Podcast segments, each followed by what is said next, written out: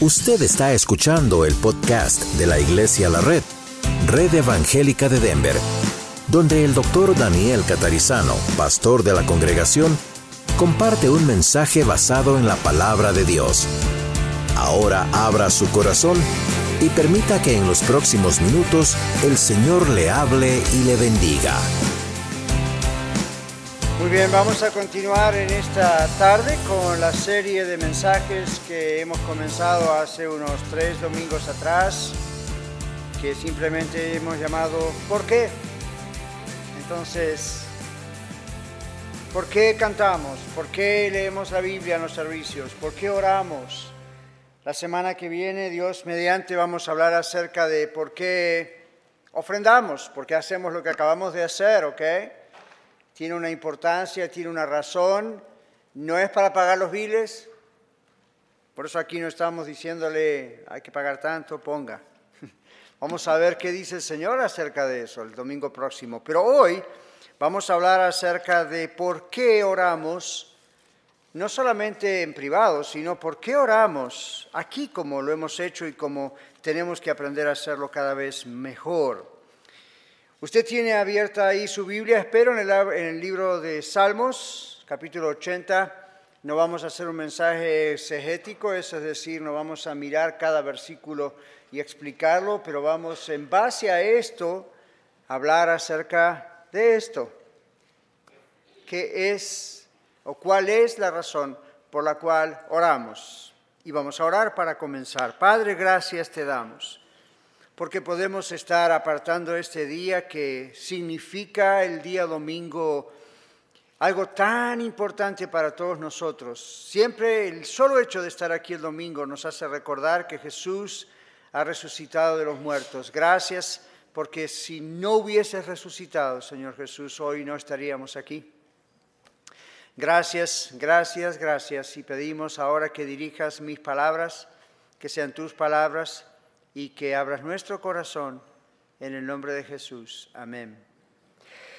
Bueno, como digo, es la continuación de esta serie que hemos llamado Why o por qué. Todo lo que hacemos durante el servicio o la reunión viene de la Biblia. Todos los elementos que usamos vienen de la Biblia, como decimos y recordamos a unos a los otros cada domingo. No el orden, qué viene primero, qué viene después. El domingo pasado, si recuerdan, comenzamos la predicación, principios, ¿recuerdan? Yo comencé predicando y luego después continuamos con los cantos, la ofrenda. Hoy comenzamos al revés, con los anuncios. ¿Por qué cambiamos? Porque la Biblia nunca dice exactamente, primero hagan esto, después esto, después esto, después esto. Eso es más bien nuestra tradición y no es malo tener ese orden, pero como no hay una exactitud en cuanto al orden, lo que nosotros aprendemos es que los elementos son los que tienen que estar, ¿verdad que sí? tenemos que orar, tenemos que ofrendar, tenemos que ofrendar con nuestros cantos. Hemos visto dos domingos de por qué cantamos y no es una opción y no es si nos gusta, lo hacemos y espero hayamos comprendido bien. Yo sé que aún en dos domingos es imposible abarcar todos los detalles, pero está en el podcast, escúchelo otra vez, revíselo otra vez, medítelo otra vez, pregúntele a Dios otra vez si lo que yo dije es cierto o fue mi ocurrencia, ¿ok? Pregúntelo, yo no tengo problema con eso. Pero métase ahí en la palabra de Dios y vamos a ver por qué hacemos cada una de estas cosas. Hoy vamos a ver por qué oramos. ¿Por qué oramos aún en público, verdad? Y el video que hemos visto sobre un avivamiento en Virginia es muy reciente. Eh, ¿Usted se dio cuenta que la clave fue la oración? Y no creo que la oración como la hicimos nosotros hoy, esto no está mal, pero obviamente hubo una oración muy diferente y vamos a ver en qué fue diferente. ¿Y qué pasó con el Salmo 80? Porque esta gente en su desesperación oró al Señor y la oración fue, Señor, avívanos, restauranos, renuévanos, despiértanos. Bueno, como hemos aprendido hasta ahora en la serie, nosotros no tenemos de Dios el derecho para cambiar lo que Dios ha establecido, ¿verdad? Él ha dicho, estos son los elementos que yo quiero, con los cuales quiero ser adorado. Y eso es lo que estamos tratando de hacer con nuestras limitaciones humanas, pero creemos que en el poder de Dios. Los elementos que se incluyen entonces en cada servicio que usted y yo participamos vienen de la Biblia. Hoy vamos a responder a esta pregunta. ¿Por qué oramos? ¿Por qué oramos en la congregación durante los servicios? Y lo hacemos de diferentes maneras. ¿Y por qué oramos no solamente en un servicio como el domingo? ¿Por qué oramos durante la reunión semanal de oración los jueves? ¿Por qué lo hacemos como lo hacemos si no hay una cosa exacta técnica en la Biblia? ¿Por qué lo hacemos así? ¿Y cómo podemos hacerlo mejor? Bueno, como aprendimos el domingo pasado y el anterior, cuando hablábamos o respondíamos a la pregunta de por qué adoramos a Dios con cantos, con canciones, con himnos, etcétera, con cánticos espirituales, como dice la Biblia en el libro de Efesios, así como hemos aprendido acerca de adorar a Dios con la música, durante los servicios, también hoy aprendemos algo muy importante que tiene que ver y es similar con el tema del canto, la oración. Hay oraciones que son cantadas, se dio cuenta. Hoy hemos cantado varias oraciones en realidad, oraciones con música. Ahora, el domingo decíamos y el anterior que lo que cantamos, no como lo cantamos en cuanto a si afinamos o no aquí en la iglesia, sino nuestra disposición a cantarle al Señor, nuestra disposición a estar aquí bien conectados y cantando al Señor más allá de que los estilos nos gusten o no, la letra la conozcamos o no. Esa disposición, decíamos el otro día, de cantar así viene de nuestra disposición diaria de estar a solas con Dios en oración. Hoy en día decimos el mismo principio espiritual, cabe para la oración en público, la oración aquí entre nosotros. Aun si usted no pasa al micrófono a orar, o you hoy lo he hecho todo yo en la plataforma. Usualmente tenemos dos, tres, cuatro personas a veces que pasan y hacemos diferentes cosas. Hoy a propósito estamos haciendo esto directamente así, pero tiene una razón y la razón es usar todo, desde los cantos hasta el video, hasta todo lo que usamos para enfocarnos en qué significa esto. Y lo que significa es igual que en los cantos nuestra disposición a orar juntos aquí, aun si no estamos orando en un micrófono y estamos ahí en un banco o una banca, viene de nuestra comunión de oración diaria con Dios. Es un reflejo. Como usted y yo estamos aquí cantando, como usted estamos aquí y yo orando, es un reflejo de lo que pasa cada día en nuestra comunión íntima diaria con el Señor. Así que hablemos un poquito de esa parte, de la comunión diaria en oración con el Señor, antes de ir a por qué lo hacemos en público. La oración en privado, en el primer punto, para los que apuntan, la oración en privado enciende el motor de la oración en público. Los jueves aquí cuando tenemos la reunión de oración le llamamos adoremos, jugando un poco con la palabra adoración y oración. Y yo siempre les digo y cuando los invito digo, miren, la reunión de oración es el motor de la iglesia. Es realmente lo que mueve la congregación. Entonces, ahora vamos a decir, ya que esa es, ese es el motor, eso es un reflejo de lo que pasa diariamente. En otras palabras, si yo no pasara tiempo a solas con Dios orando cada día, no tendría ni autoridad moral para decirle a usted, como hermano hermana en Cristo, juntémonos para orar.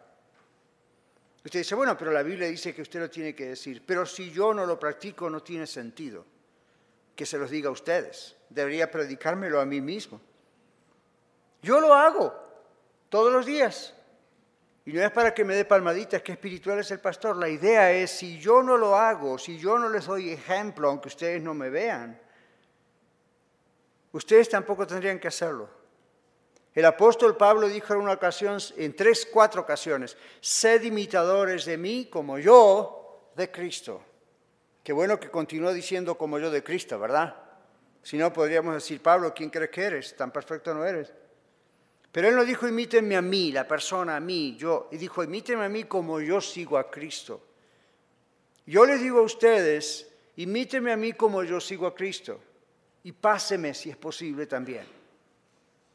Yo oro todos los días, no solamente por ustedes, si tengo una lista de todos, oro por mí, oro por mi hogar, pero por sobre todas las cosas, oro buscando la presencia y la dirección del Señor y pidiéndole a Dios que me llene con su Espíritu Santo o no puedo cada día con mi vida. Yo le animo en el nombre del Señor, ore todos los días. Pastor, ¿cuánto tiempo? Eso arréglelo con Dios. Pero ore todos los días. Si no sabe cómo, mire las oraciones en la Biblia. No copie todo, pero observe cómo oraron diferentes hombres y mujeres en la Biblia. Entonces, la oración en privado va a encender ese motor, por decirlo de alguna manera, en la oración en público. Entonces, a usted le va a empezar a gustar orar. Le va a empezar a gustar orar en público con la gente aquí, o desde su casa, o si puede venir los jueves aquí o a los otros lugares. Va a ser algo que usted va a buscar. Y quizá usted está esta tarde acá y piensa, pastor, si usted supiera cómo me cuesta orar las distracciones, el trabajo, la cocina, el desayuno, el breakfast, sino lunch, dinner o lo que sea. Y siempre hay algo, siempre va a haber algo, prepárese. Siempre va a haber una excusa. Y aunque no haya excusa, siempre va a haber alguna distracción. Eh, si hay algo que Satanás odia es que usted ore. ¿Sabía eso, verdad? Odia eso. Entonces va a hacer cualquier cosa para distraernos para distraer nuestra atención y usualmente va, a utilizar cosas no necesariamente malas para distraer nuestra atención. No piense, va a mandar un demonio, se va a caer una lámpara mientras oro, se va a mover, se cae el árbol de la esquina. Eh, ok, esas cosas a veces ocurren. No, no vaya tan lejos, piense simplemente esto. Su mente va a ir para cualquier lado. No va a tener ganas se va a acordar de todas sus obligaciones y de pronto le agarra un ataque de responsabilidad. Entonces ese es el momento para decir, ok, lo primero, primero. Si yo realmente pongo mi vida en las manos del Señor, todo lo demás viene por añadidura. Y una cosa que descubrimos los que tratamos de orar todos los días es que hay mucha lucha en eso. Y a veces es lo que no queremos hacer, justamente luchar. Y una de las luchas es no me va a alcanzar el tiempo. Yo les digo este secreto que yo he descubierto. Cuanto más tiempo le doy al Señor, más me rinde mi tiempo. Es muy curioso. No me pregunten cómo ocurre porque no sé. No tengo una explicación a cómo eso ocurre. Lo que ocurre, ocurre. Me da más tiempo. Hay gente que me dice, ¿cómo hace usted con tres trabajos, familia y gente que atender y enfermos que visitar y mensajes y radio? I don't know. Yo no sé. Lo único que sé es, uno tiene que ser organizado, pero por sobre todas las cosas es Dios redime el tiempo que yo no tengo porque se lo dediqué a Él. Es un verdadero milagro. ¿Ustedes quieren milagros? Empiece por ese. Si no oramos diariamente en privado es porque no creemos a Dios. No le creemos. Usted no haría algo de estar con alguien si de veras cree, ¿verdad que sí? ¿Por qué sus hijos y mis hijos nos piden o nos pedían regalos y cosas? Porque creen que se los vamos a dar, ¿verdad? Si no, ni se molestan. Entonces, si nosotros no oramos diariamente y en privado es porque realmente en lo profundo de nuestro corazón no estamos muy seguros que creemos. Orar sin cesar, aún entre dientes, como ha dicho el pastor Warren de California, no es posible hacerlo aún así entre dientes con efectividad a menos que estemos a solas con Dios en nuestro lugar secreto. Escoja un lugar secreto cada día. Oremos sin claudicar, oremos sin renunciar cuando no recibimos respuesta pronto, continuemos orando. Continuemos orando en privado, continuemos orando en privado o comencemos a hacerlo sin posponerlo más. Comience a hacerlo. Yo no estoy aquí para condenarle, juzgarle. A mí también me ha costado. Pero yo le animo esto, hermano, hermana. Comience en algún momento. Comience lo antes posible.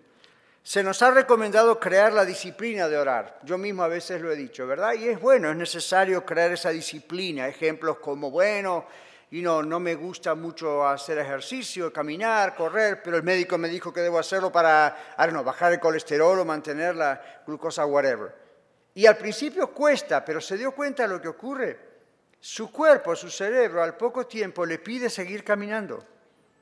Entonces uno dice, bueno, la oración en un sentido es así, es como una disciplina. Muy bien, yo apruebo eso y lo compruebo. Pero la oración, dijo alguien, no es un asunto de disciplina solamente, es un asunto de desesperación. Es un asunto de desesperación. Este pueblo, en Salmo 80, el pueblo de Israel, se las veía venir y se dieron cuenta, la única solución es clamar a Dios. Y empezaron a orar, miren, está escrito. Mire su vida, yo miro la mía. El médico nos dice tiene cáncer. Hombre, que vamos a orar como nunca antes. Nos dicen, you know, pierde su trabajo, tiene tantos meses de trabajo, o le vamos a reducir esto o lo otro, y uno se desespera. Y uno ve la nube negra delante. Entonces, ¿qué hace? Hermanos, please, oren por mí. Bueno, gloria a Dios, para eso somos familia. Y uno encuentra de pronto el tiempo que no encontraba ayer, y de pronto, no sé, el tiempo aparece en 28 horas en vez de 24 en el día, I don't know, pero de repente aparece ese espacio. Uno aprende en la desesperación. Si usted se pregunta, pastor, ¿por qué a veces Dios permite esto y lo otro? Aquí está una de las respuestas. Dios quiere que usted ore. Y no se confunda, Dios no quiere que usted ore porque se le encaprichó que Él quiere que usted ore. Dios le ama tanto que lo quiere tener a su lado todo el tiempo. Y si es necesario usar una tragedia, una enfermedad, la pérdida de un trabajo, un dolor físico, un dolor emocional, un problema romántico, un problema de dinero, I don't know, Dios va a permitirlo porque sabe que la desesperación hace patitas rápidas para correr a la oración.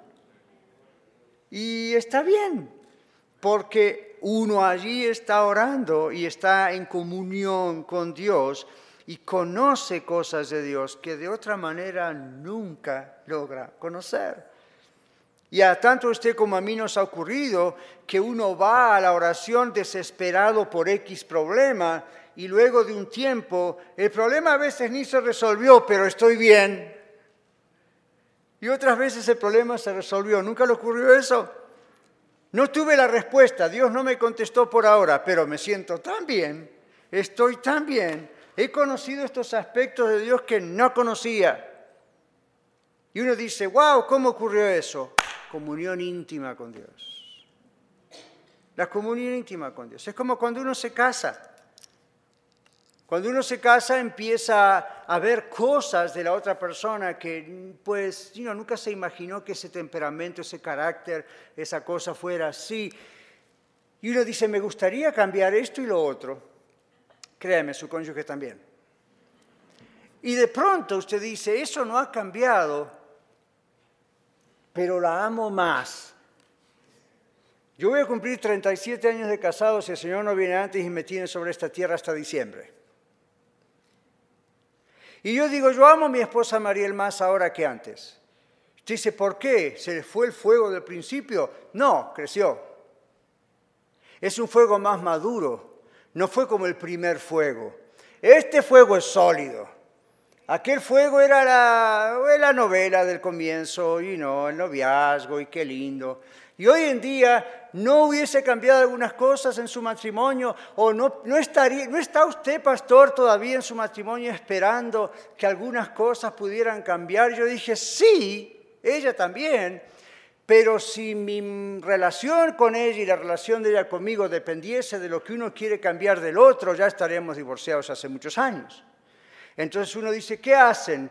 Vamos aprendiendo que hay cosas que el hecho de vivir juntos nos enseñan que son más importantes que las cosas que quisiera cambiar. Hay respuestas de Dios que no vienen nunca o vienen muy lentamente y Dios está diciendo, pero ¿qué te parece ahora que me conoces más? ¿Cómo te va ahora que me conoces mejor? Aunque todavía no te di el auto que me esperabas que te diese. O todavía no solucioné tu problema de salud, Sigues rengueando, sigues cojeando, sigues teniendo este problema y vas al médico y yo te ayudo, pero, y dice, Señor, ¿y, pero por qué ya no de una vez? A mí, Señor, tú levantaste a Lázaro de los muertos, ¿por qué no me quitas a mí este refrío? El problema no es que Dios no pueda, El problema no es que Dios no quiera, el problema es que para Él usted es más importante que todo lo que le pueda pasar. Y Dios dice, si el resfrío te viene bien para estar más cerca mío, mañana te doy un flu en vez de un resfrío. Y usted dice, no, no lo declare, rechazo el nombre de Jesús. Cuidado como usa el nombre de Jesús, no ofenda al Señor. Observe que Dios está llamándole la atención para que desesperadamente venga a Él. El profeta en el Antiguo Testamento decía, hay un fuego dentro mío. Jeremías quería renunciar al ministerio varias veces, pero decía no podía. Y hay un capítulo de Jeremías, después de la mitad del libro, que yo estaba observando el otro día Jeremías dice, y yo dije, usted parece que lo escribió hace un rato y era amigo mío el año pasado. Jeremías, estamos hablando de unos 3.000 años, 2.500, 3.000 años atrás, y Jeremías dice, yo en un momento me propuse, no voy a hablar más de ti, oh Dios, porque esta gente es cabezona, no dice eso, pero ese es nuestro idioma. Pero, y no quieren entender. Y dice, después que muestra todo eso y uno dice, oh my God, se acabó Jeremías. De pronto Jeremías dice, pero adentro mío había un fuego que no podía contenerlo. ¿Saben por qué cambió de opinión? Porque estaba orando. Y en la oración derramó todo su alma, su queja, su problema. Y de pronto Dios dijo, flip side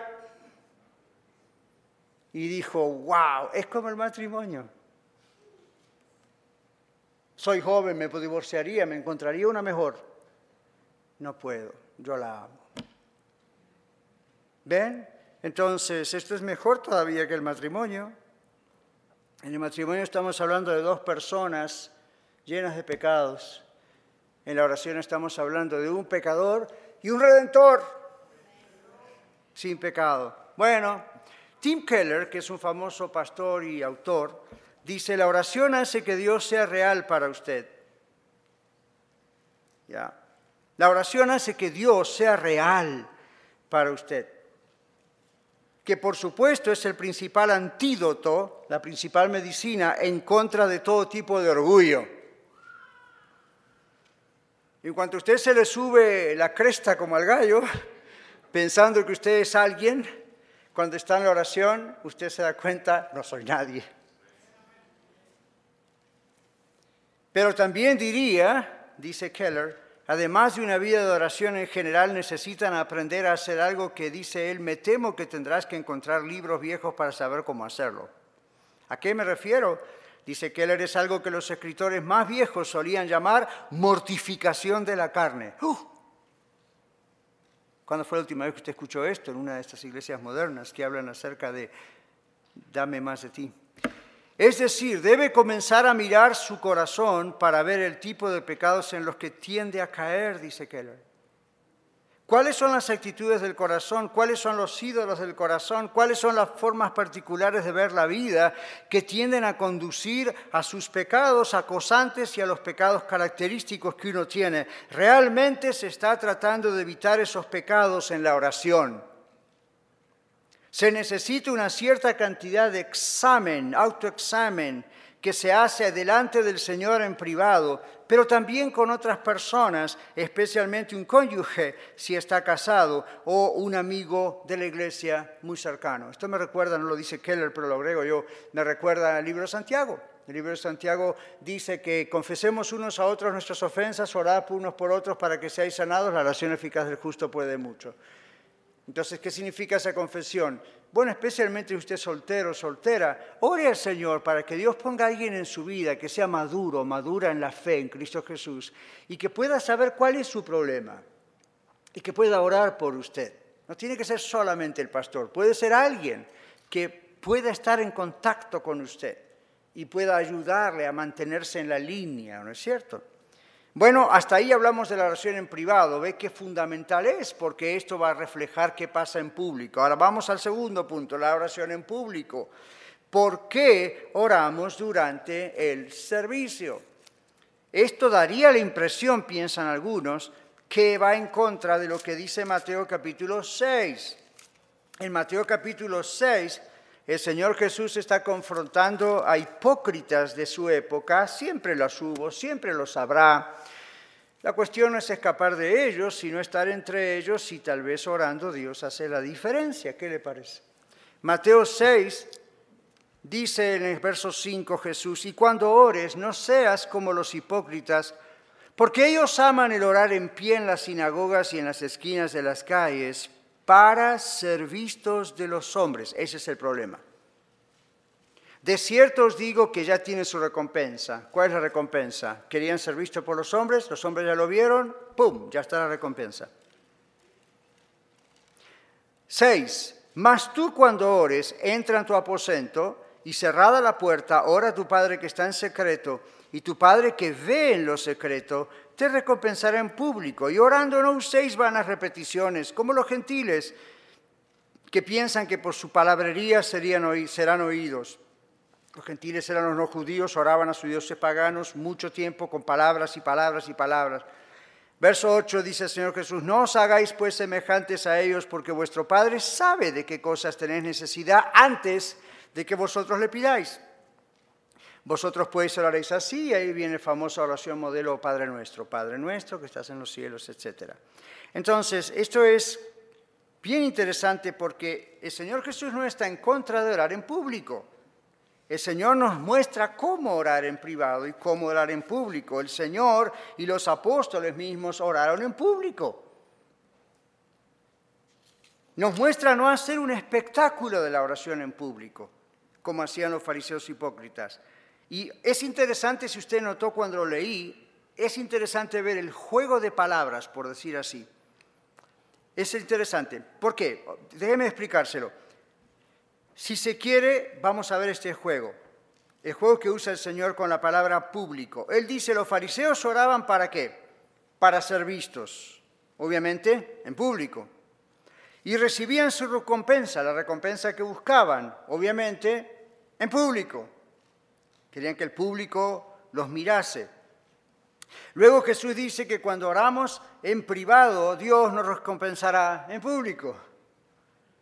Es decir, veremos la respuesta de nuestras oraciones abiertamente, no solo aquí en la tierra, también en la eternidad en el cielo.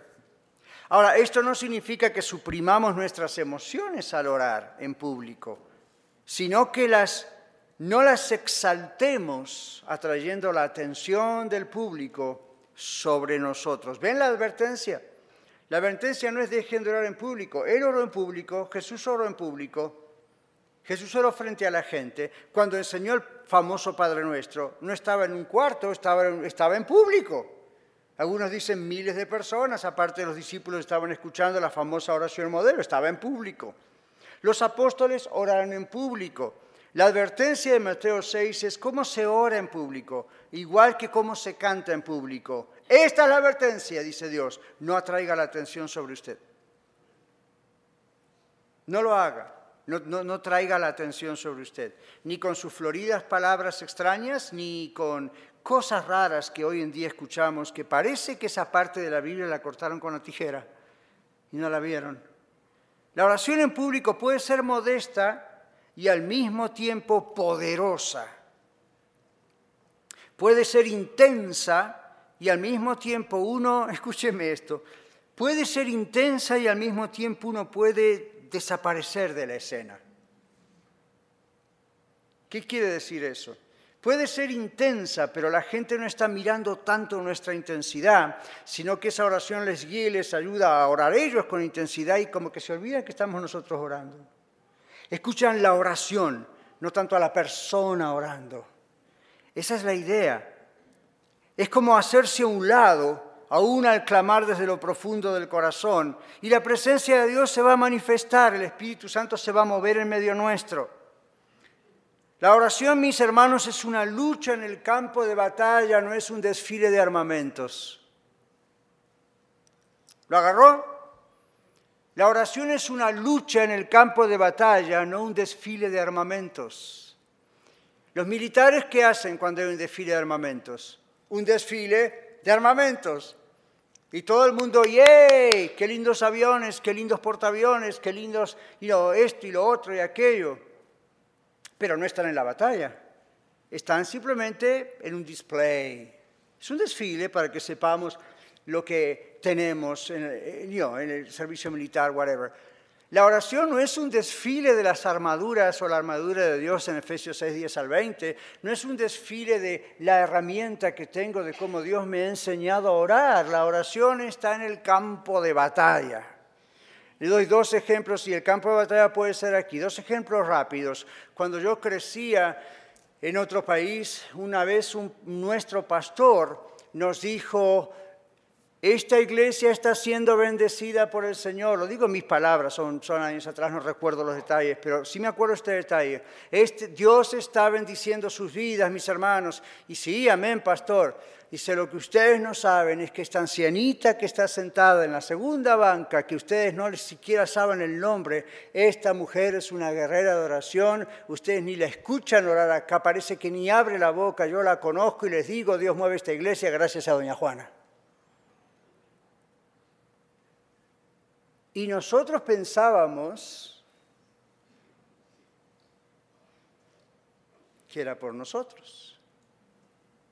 En otra ocasión, no hace muchos años, cuando yo vivía en Houston, estaba en una congregación de 3.000 personas y estábamos orando, esa era nuestra iglesia, una iglesia americana, y estábamos por unos años, Dios nos estuvo ahí, y de pronto vino un avivamiento y de pronto Dios empezó a manifestar de maneras milagrosas que, y sorprendentes, muy sorprendentes, pero de maneras diversas. Un día yo estaba por aquí, por esta, zona de las bancas, y estaba orando al Señor y, y sentí un fuego adentro mío, sentí una intensidad en la oración, la presencia de Dios era como que palpable, era una cosa, wow, my goodness.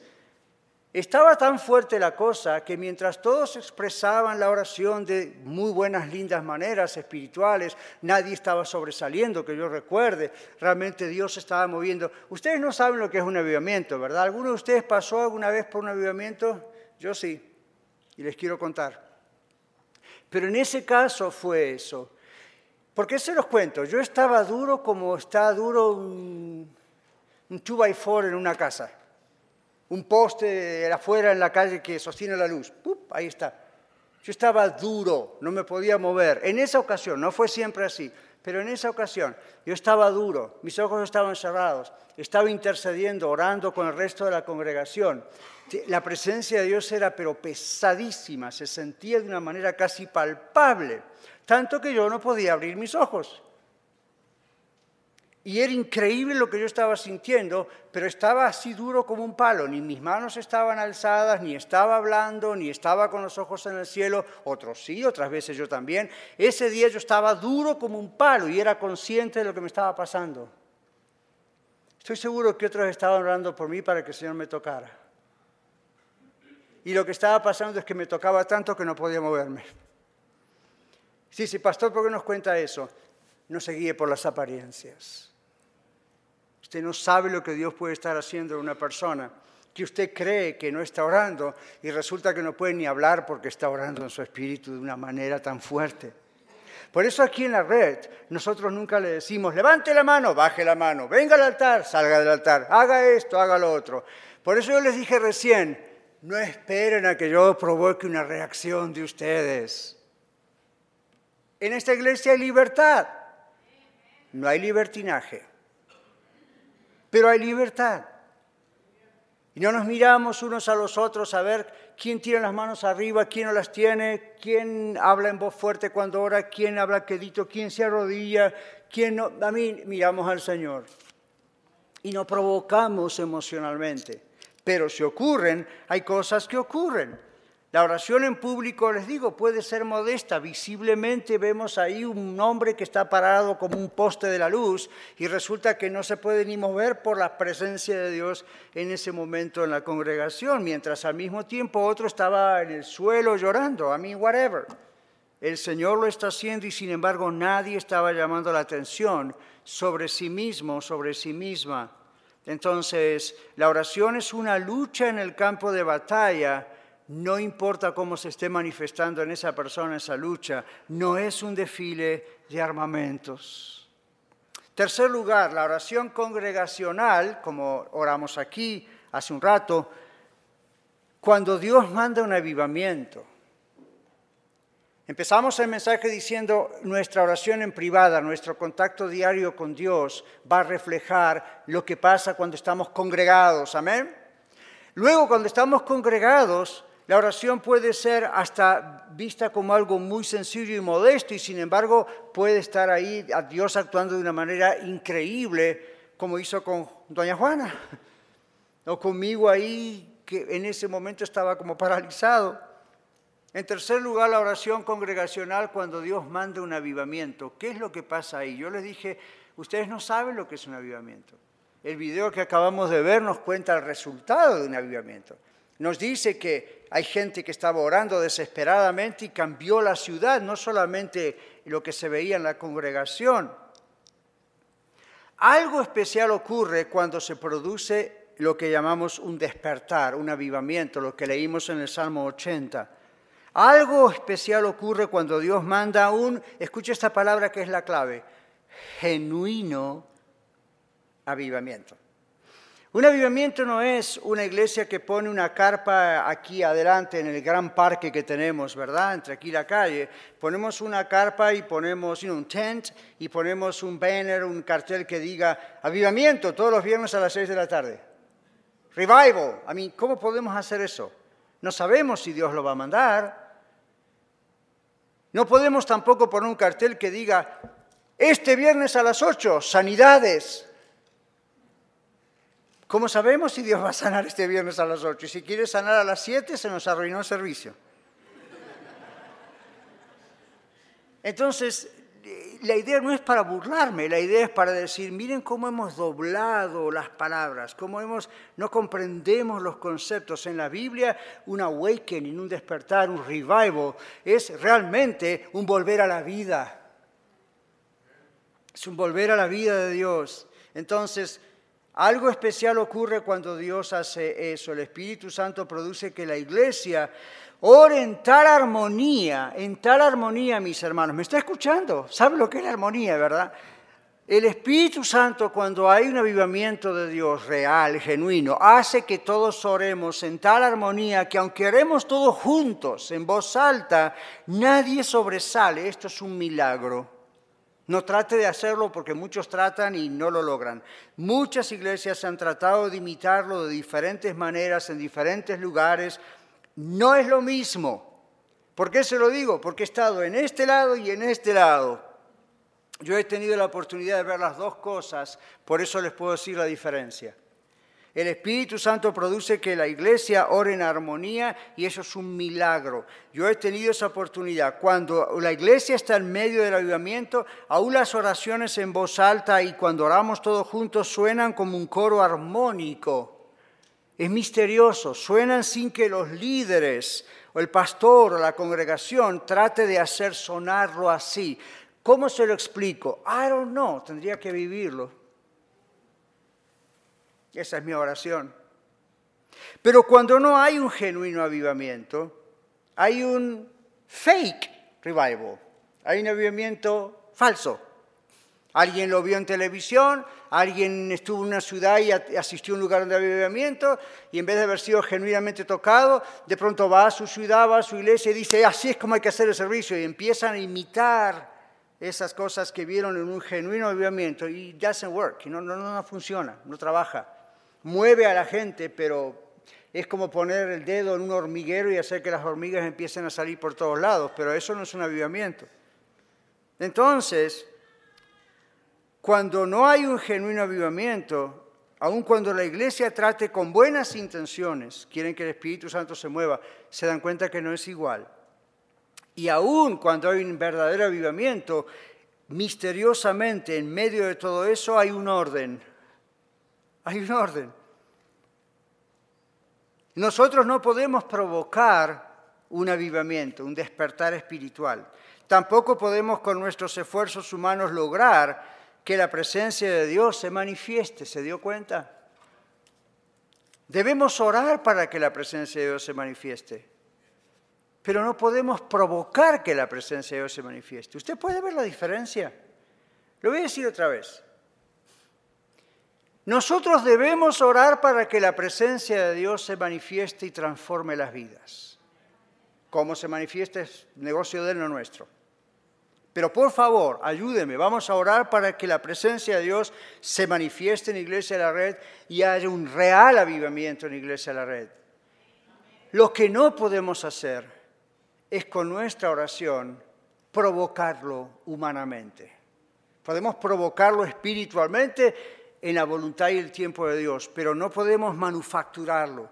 No, es que el Espíritu Santo va a descender de una manera especial. Cuando digo descender, entiéndase lo que digo.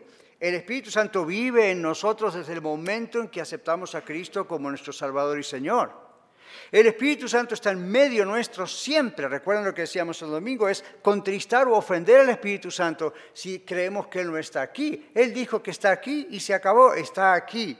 Cuando decimos que el Espíritu Santo desciende o que nos visite o que venga, por favor comprenda eso, porque no hay muchas palabras para explicarlo muy bien, pero la idea no es que Él no está acá o que nuestras oraciones lo van a hacer bajar del cielo. La idea es que Él se manifieste con libertad en medio nuestro. Esa es la visitación, eso es producir un avivamiento que no solamente nos hace cantar mejor o nos hace orar más, o de reuniones de una hora y media pasamos a cuatro horas y no nos podemos ir porque qué bonito está. Estamos hablando de una presencia muy fuerte, manifiesta del Espíritu Santo que nos taladra, nos transforma, nos convierte a Cristo, de verdad. De tal manera que, wow, uno hasta pierde la noción de lo que está pasando, el tiempo pero no lo podemos provocar como muchos han intentado. Les digo, yo he estado en eso y he estado en lo otro. ¿Y saben por qué insisto tanto en no hacer eso y orar por lo otro? Porque me hartó lo de eso. Yo quiero esto otro, lo que es genuino. Porque cuando lo viví es impagable, es increíble. ¿Saben por qué a veces Dios frena, yo creo, un avivamiento? Porque vienen otros y tratan de hacer la copia. Yo he estado en algunos cuantos lugares y me atrevo a decir esto, nunca me gusta compartir mucho esto en público, pero siento que lo tengo que decir. Yo he estado en lugares donde el Espíritu Santo, en medio de un avivamiento, se manifestó de maneras visibles. No digo vimos a Dios, pero vimos manifestaciones muy extrañas, hermosas, sobrenaturales de Dios. Pero siempre viene alguno que la riega, hablando en criollo aquí entre mexicanos. No va a faltar alguno que ve eso, lo vive y en medio de la transformación de muchos, este no es transformado. Entonces le gustó lo que vio, va a su ciudad, va a su iglesia y empieza a orar porque esa manifestación que vivió ocurra ahora en su iglesia. Y el Señor está pensando, yo creo, no se trata de cómo me manifiesto, se trata de mí. Ore para que yo esté ahí de una manera especial, para que nadie me contriste con su pecado y su frialdad, y déjeme hacer lo que yo quiera hacer. Yo sé, diría el Señor, cómo tengo que manifestarme y qué valor y propósito tienen esas manifestaciones. No es para entretenerlos a ustedes, mis queridos hijos, diría el Señor. No es porque qué lindo se vio aquí o allá. ¿Ven el problema? Nos gusta más la manifestación sobrenatural y entonces pasamos a ser como Herodes. ¿Recuerdan cuando Jesús estaba antes de la crucifixión pasando de uno al otro? Se pasaban la pelota, Pilatos con Herodes, Herodes con Pilatos. Finalmente se hicieron amigos. Hey, ahí está una solución para los dos partidos que se pelean todo el tiempo políticamente.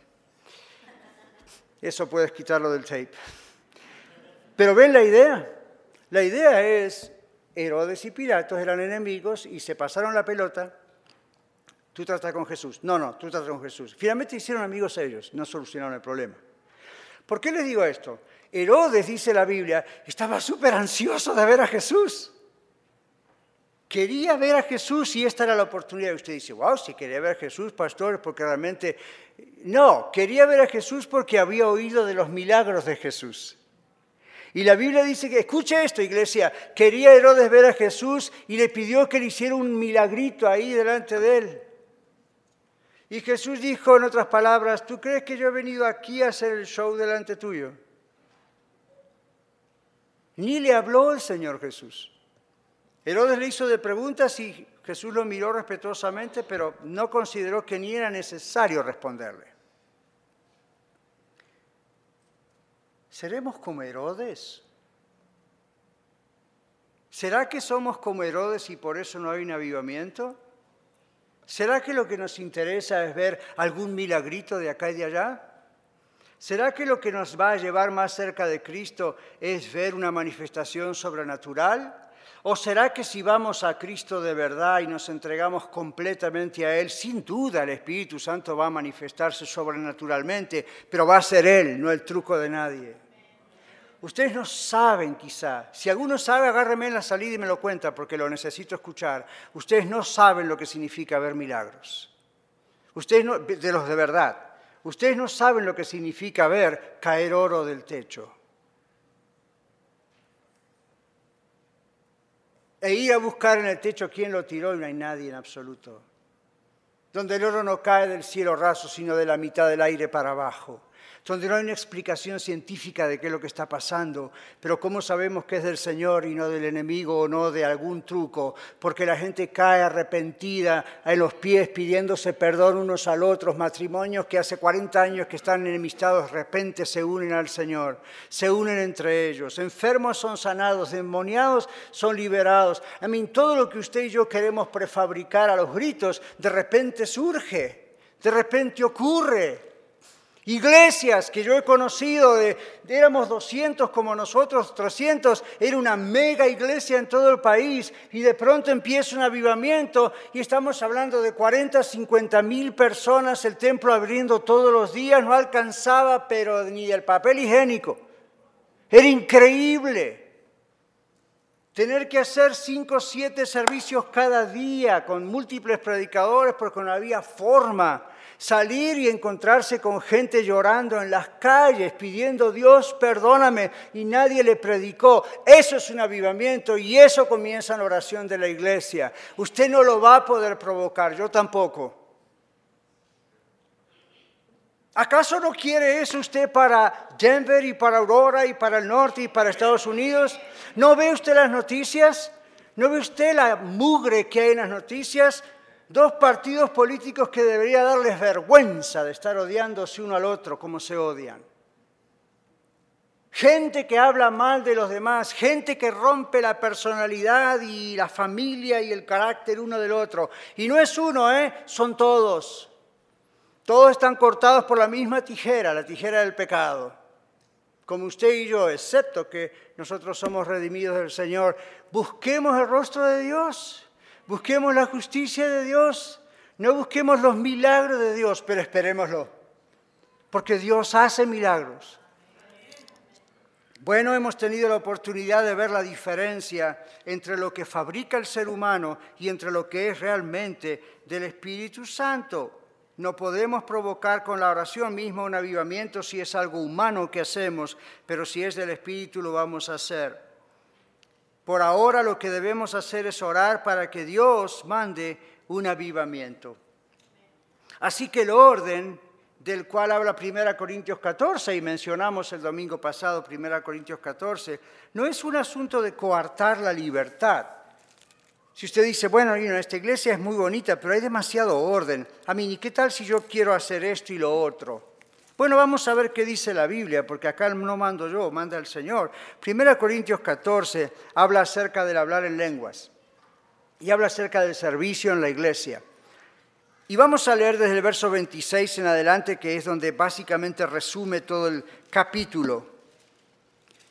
Dice Pablo a una iglesia como Corinto, que tenía muchos dones del Espíritu Santo, y muy grande aparentemente, ¿Qué hay pues, hermanos, cuando os reunís? Cada uno de vosotros tiene salmo, tiene doctrina, tiene lengua, tiene revelación, tiene interpretación. Yo creo que podría seguir, pero él dice, hágase todo para edificación. Si habla alguna lengua extraña, sea esto por dos o a lo más tres y por turno. Y uno interprete. Ahora, ¿qué estoy leyendo? ¿Es esto el periódico de la semana?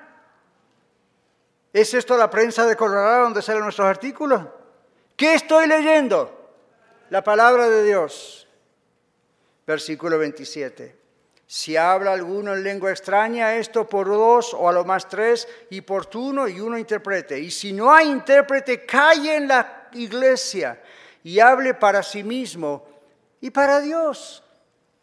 Asimismo, los profetas o predicadores hablen dos o tres y los demás juzguen. Y si algo le fuere revelado a otro que estuviere sentado, calle el primero. Porque podéis profetizar todos uno por uno, para que todos aprendan y todos sean exhortados. Y los espíritus de los profetas están sujetos a los profetas. Cuando el Espíritu Santo se manifiesta de maneras así, usted no pierde el control. Usted no pierde el control del tiempo necesariamente, usted no pierde el control de lo que está pensando. Usted ha visto en televisión, en otros lugares, gente que supuestamente está poseída por el Espíritu Santo, con los ojos dados vueltas para cualquier lado, y saltando arriba del piano si es necesario, haciendo cosas exageradas. Y usted dice, gloria a Dios, no diga gloria a Dios, diga, repréndelo Señor. La Biblia no dice que esa persona necesariamente está llena del Espíritu Santo. ¿Por qué? Porque Dios es un Dios de orden. Y usted dice, bueno, pero ¿qué tal si le pasa eso? Si le pasa eso, que le pase en su banca, vamos a tratar con eso. Pero ¿se da cuenta el error que de dónde venimos y por qué Dios frena un genuino avivamiento muchas veces y cómo es posible tratar de fabricarlo?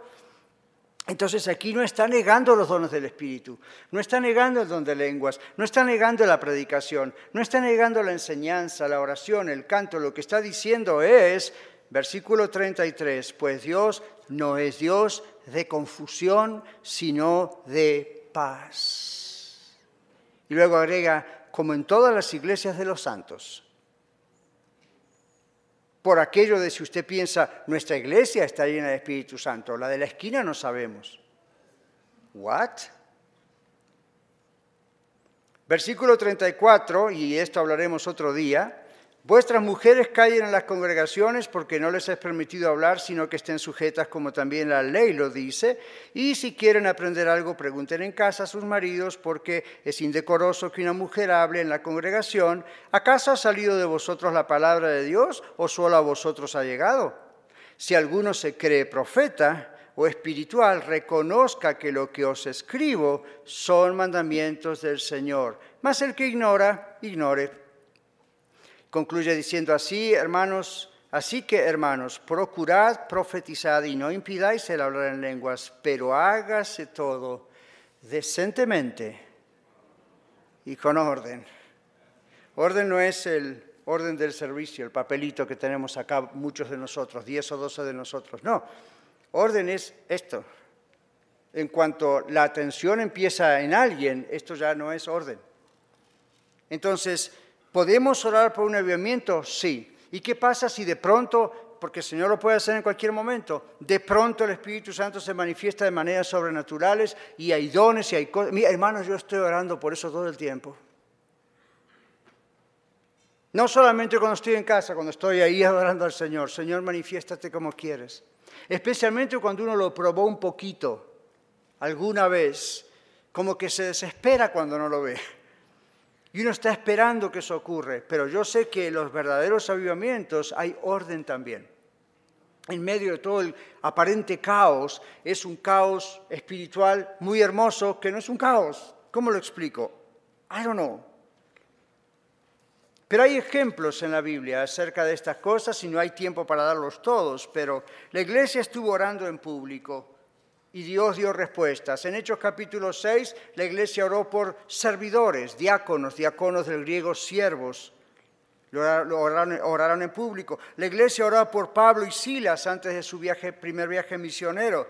Pablo estuvo pidiendo oración a todas las iglesias por él y por su equipo misionero. La iglesia estuvo orando por Pedro cuando Pedro estaba en la cárcel y así podríamos seguir. Todas las oraciones que vemos registradas en la Biblia son dirigidas al Padre en el nombre de Jesús, en la guía y el poder del Espíritu Santo. Una advertencia para ir concluyendo. Cuando usted ore, en privado o en público, tenga cuidado con usar mal las oraciones que vemos en el Antiguo Testamento. En ocasiones algunas personas hemos aprendido en muchas iglesias a orar, con el estilo de los profetas del Antiguo Testamento, o con las palabras que ellos usaban, o las oraciones que se hacían y que aparecen registradas en el Antiguo Testamento. Son tanto palabras de Dios como el Nuevo Testamento, ¿sí o no? Ya, desde el Génesis Apocalipsis es palabra de Dios. Pero yo les digo esta advertencia, no oremos como se oraba antes del cumplimiento del pacto en Cristo Jesús. Ustedes han oído un evangelista famoso en alguna ocasión orar, Padre, no quites de mí tu Santo Espíritu. ¿Por qué oraba así? Porque hay una persona en el Antiguo Testamento, David, que en un momento de arrepentimiento después de haber adulterado dice, no quites de mí tu Santo Espíritu. Nunca aparece eso en el Nuevo Testamento. ¿Por qué? Porque en el Antiguo Testamento el Espíritu Santo no moraba en la vida de una persona creyente todo el tiempo. Iba hacia el propósito que iba y venía, ¿verdad? Lo ungía, dice, para algo especial. En el Nuevo Testamento, desde el día de Pentecostés, el Espíritu Santo se instauró en esta tierra y cuando usted recibe a Cristo Jesús como Salvador y Señor, ¡bum! El Espíritu Santo le sella y ahí está. Lo que usted tiene que hacer es lo que dice Efesios 5:18, es lo que yo tengo que hacer, buscar ser lleno del Espíritu Santo. Pero no se va a ir Usted ha sido comprado por el precio de la sangre de Cristo Jesús. No necesita orar, no te vayas, Señor. Eso ocurrió en el Antiguo Testamento. Aprenda a orar como se ora en el Nuevo Testamento. Pastor, y si quiero orar el Salmo 23, aleluya, pero ahí no contradice nada del Nuevo Testamento. Tampoco contradice lo que acabo de decir de David, es simplemente otra época. Entonces, no estamos en esa época. Estamos en la época donde oramos viviendo el cumplimiento del nuevo pacto, Cristo Jesús. Por último, la oración es un medio, la oración no es un fin. No vamos a deificar la oración. ¿Qué quiero decir con eso? No vamos a creer que porque oramos el poder está en oramos. Orar tiene poder, pero el poder es del Señor. Él es el que mueve las cuestiones. Oremos como se oraba y como se ora con poder. Y poder no significa gritos, alaridos, esas cosas ocasionalmente pueden ocurrir, pero no confíen que eso va a despertar la curiosidad de Dios. Dios lo escucha, Dios no es sordo. Y pastor, ¿qué pasa si me surge un clima? Mire, cuando hay un avivamiento, usted va a escuchar ese tipo de cosas y no le van a molestar, no van a estar fuera de orden. Milagrosamente va a ser una cosa inexplicablemente pacífica. Mientras tanto, repito, la oración es un medio, es un vehículo, el fin es Cristo. La oración en sí no es lo que tiene poder, Dios es el que tiene poder. No, haga un, no idolatre la oración, es lo que estoy diciendo. Ore porque hablar con Dios es lo mejor que puede hacer cada día y porque Dios responde. Los hermanos en las iglesias presbiterianas, yo no sé si ustedes conocen esa denominación, ¿verdad? Usted quizás manejando, conduciendo ve iglesia presbiteriana, Presbyterian Church, y dice, wow, ¿quiénes son? Son hermanos cristianos, con otro tipo de eclesiología, etcétera. Pero los hermanos de las iglesias presbiterianas dicen en uno de sus documentos oficiales esto. En la oración, en el Espíritu Santo, las personas buscan y son encontradas por el único Dios verdadero que ha sido revelado en el Señor Jesucristo. Escuchan y esperan a Dios, lo llaman por su nombre, recuerdan los actos de gracia de Dios y se ofrecen a Dios. La oración puede ser hablada, cantada, ofrecida en silencio o repetida en voz alta como grupo, pero la oración debe surgir del centro de la vida de la iglesia en respuesta a al Espíritu Santo. La oración está formada por la palabra de Dios en las Escrituras y por la vida de la comunidad de la fe, la iglesia. Dicen ellos, la oración da como resultado el compromiso de unirse a la obra de Dios en el mundo. En la oración respondemos a Dios de muchas maneras. En adoración alabamos a Dios por quien es Dios. En acción de gracias expresamos gratitud por lo que Dios ha hecho. En la confesión de pecados afirmamos el perdón de Dios. Reconocemos que somos humanos y nos arrepentimos por lo que nosotros como individuos y como personas hemos hecho o hemos dejado de hacer y debiera haber hecho. En la súplica suplicamos por nosotros mismos y por la comunidad reunida alrededor nuestro y la comunidad afuera. En la intercesión abogamos por los demás en nombre de los demás y por el mundo entero. En la dedicación propia nos ofrecemos al propósito y a la gloria de Dios. Qué importante. ¡Wow! ¡Qué importante! Saber por qué oramos, el poder de la oración cuando estamos aquí reunidos.